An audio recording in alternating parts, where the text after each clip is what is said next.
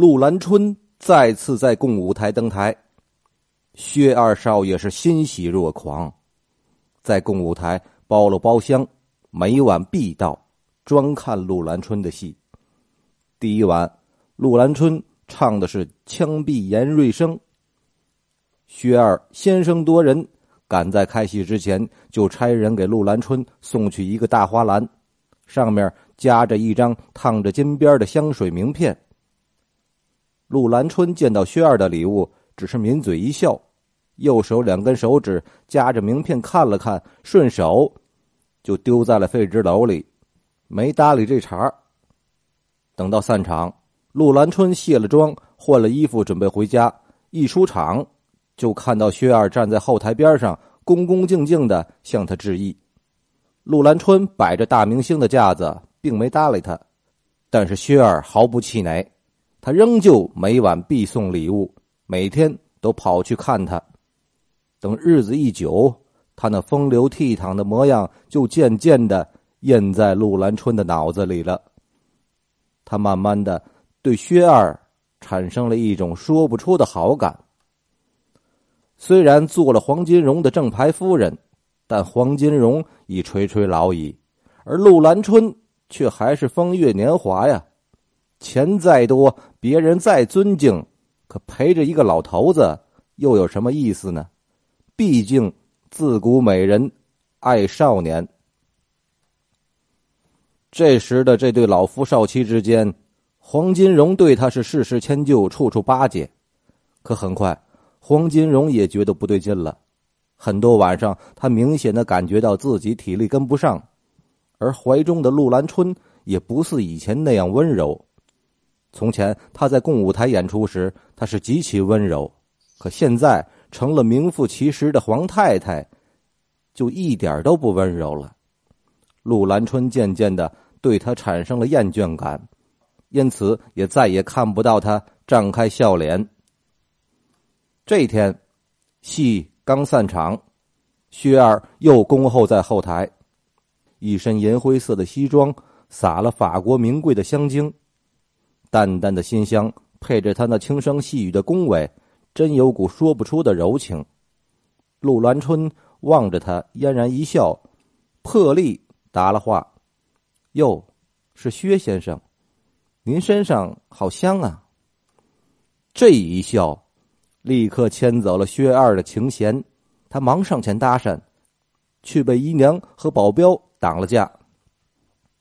眼睁睁的看着姨娘拥着陆兰春上轿车走了。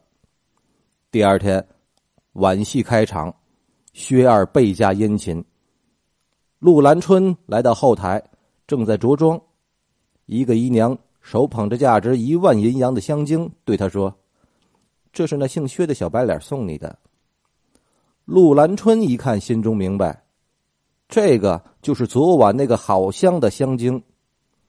他不动声色，吩咐姨娘，请他散戏前来一下。你让跟班不要等我了。然后摘下一枚金戒指，塞在姨娘手里，叮嘱道：“不准多嘴。”姨娘自然知趣，答应一声，退了出去。薛二得到消息，灵魂险些飘然出窍。他哪还有心思看戏？锣鼓声刚响，他就出了包厢。溜进了陆兰春的化妆间。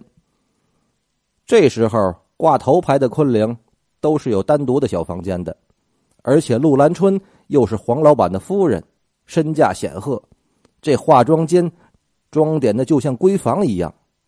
薛二坐在沙发上，眼睛紧紧盯着那扇门，飘飘然的幻想起与陆兰春幽会的甜梦来。终于。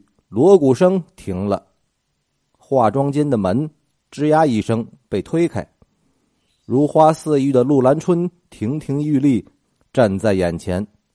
薛二被惊醒，腾的一下站了起来，正想迎上去，只见陆兰春细眉一挑：“哪个大胆的，居然敢闯到这儿来？”他转身就要喊人，这可吓慌了薛二，他飞步上前一拦。结结巴巴的，连话都说不完整。是是是是，小姐捎捎的口信呢。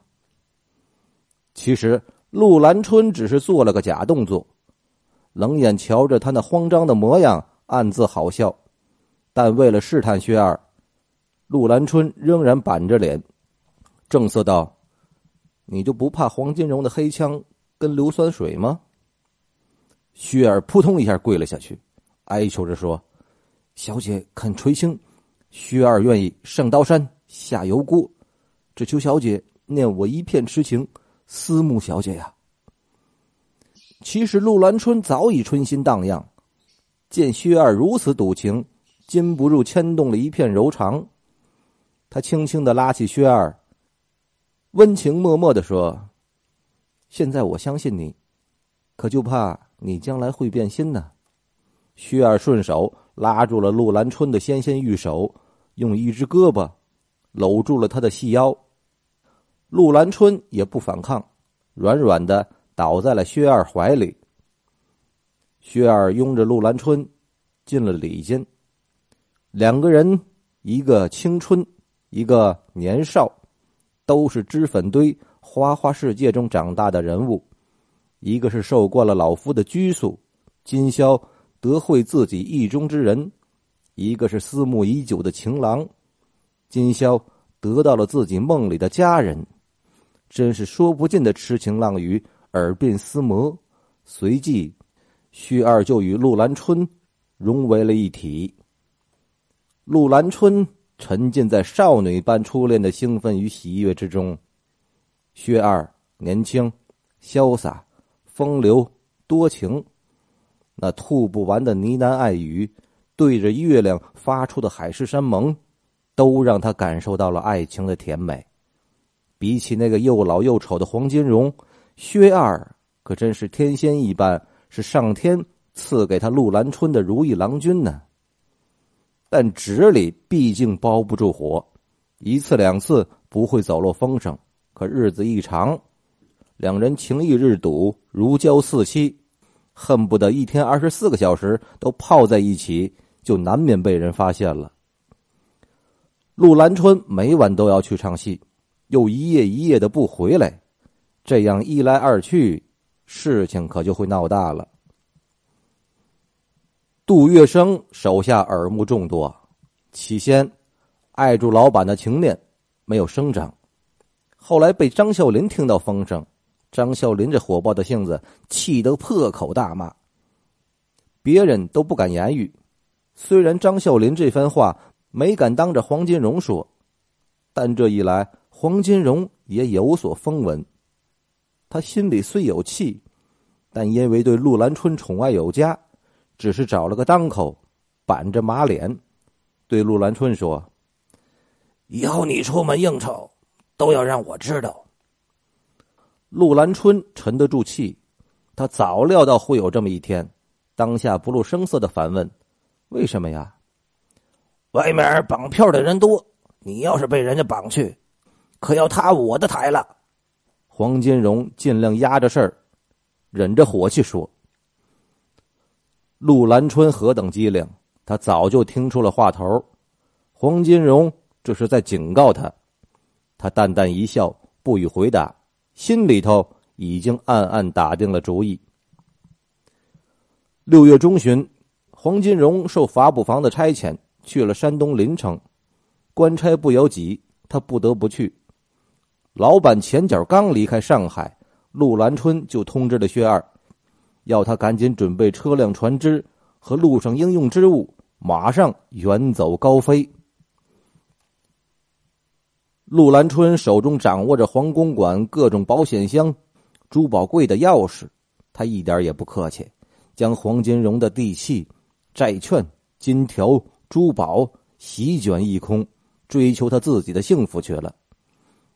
等到黄金荣从山东回来，家里头已经是人去楼空，这陆兰春已经逃之夭夭了。整个皇宫馆。到处是一片狼藉、清凉的景象啊！他浑身禁不住冷汗直冒，马上飞奔上楼，回到房间。只见家中的保险箱已经被打开，保险箱里的黄金、美钞、珠宝一件不留。装有文件的大皮包也不翼而飞。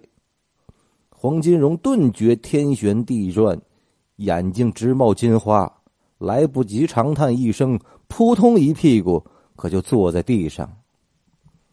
一颗在上海法租界的流氓当中曾经光芒万丈的明星，现在只留下月落星稀时的一抹微痕，而这微弱的光环也将一闪而逝。陆兰春一逃。黄金荣苦恼了好几天，他渐渐觉得，自己已年近暮年，似乎应该退隐了。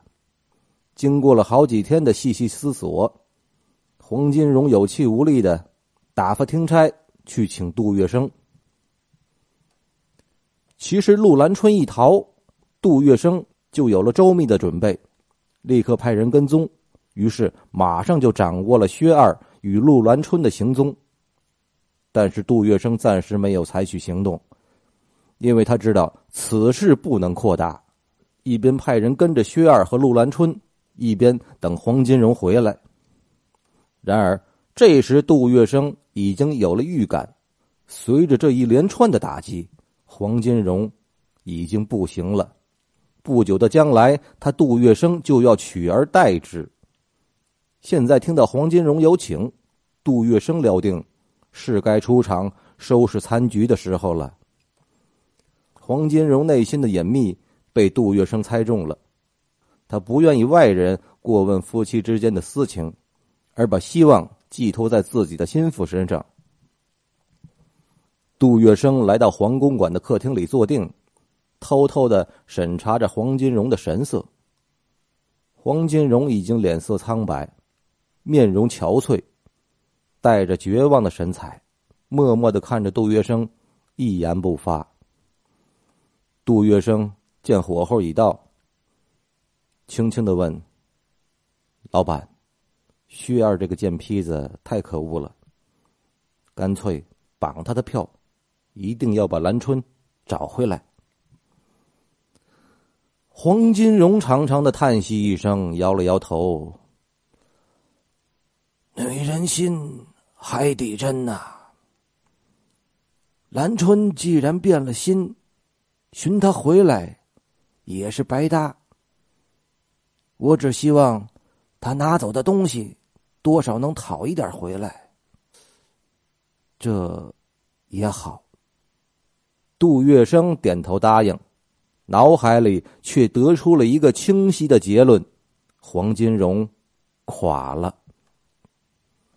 最后，经过杜月笙的调停，请来了上海会审公厅的聂荣清和上海原文局长许元，为黄金荣、陆兰春双方调事。调停的结果是，陆兰春交回他卷走的全部财物，黄金荣正式签下了结婚书，由薛二聘礼再娶。从公审厅归来，黄金荣特地将杜月笙。换进了内室，有话要商谈。这间卧室就是当年黄金荣与林桂生筹划大计的地方。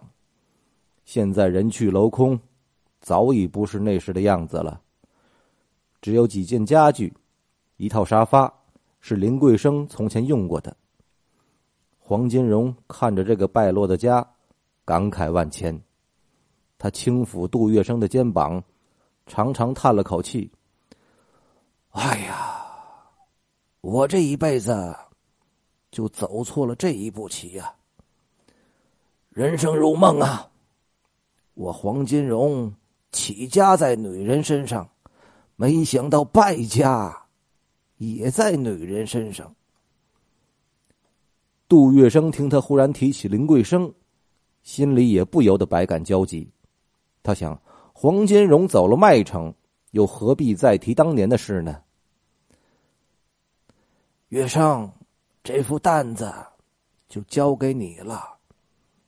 黄金荣话声未绝，外面突然响起个闷雷，时值盛夏，原先繁星闪烁的天际，刹那间就变得泼墨如洗的天空。远处闪过一道电光，接着便是一阵滚雷。只是在刹那间，狂风暴雨骤然来了。杜月笙走到窗前，轻轻拉开厚重的窗帘，看着外面夜色雨幕中的这个灯红酒绿、繁华无比的十里洋场，他忽然想到自己从小就混迹街头，孤苦无依。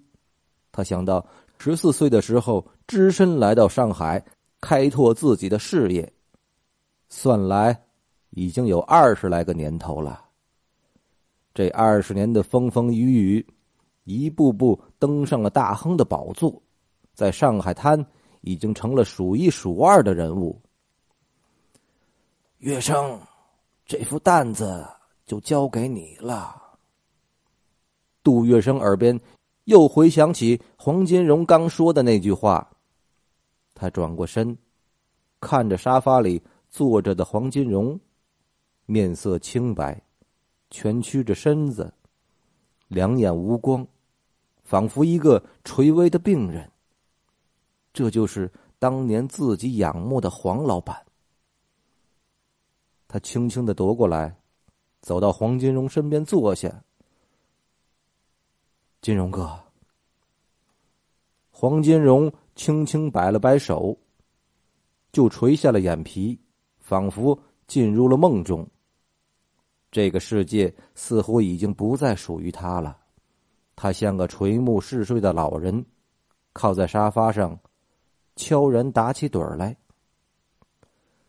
看着黄金荣赔了夫人又折兵，心灰意冷的样子，杜月笙回想起近日发生的一串事情，他突然想起了那晚阿大看见狐仙的事。于是，在不久之后，当他迎见华格涅路的住宅时，他特地在大厅后面开辟了一座狐仙祠，并且雇佣一位宁波老佣人，专门负责祭祀、洒扫、晨昏三炷香、逐日奉献茶果等等。而杜月笙自己则不管怎样忙法，每个月到了初二和十六，必定诚心亲自上香磕头。黄金荣彻底跌罢了，法租界众多流氓这才知道人外有人，天外有天。黄老板并非法力无边，也有吃瘪的时候。座次是要重排了。重排之后，杜月笙搬进了华格涅路二百一十六号。现在他有了自己的公馆，和他工作的人。也必然要重新安排。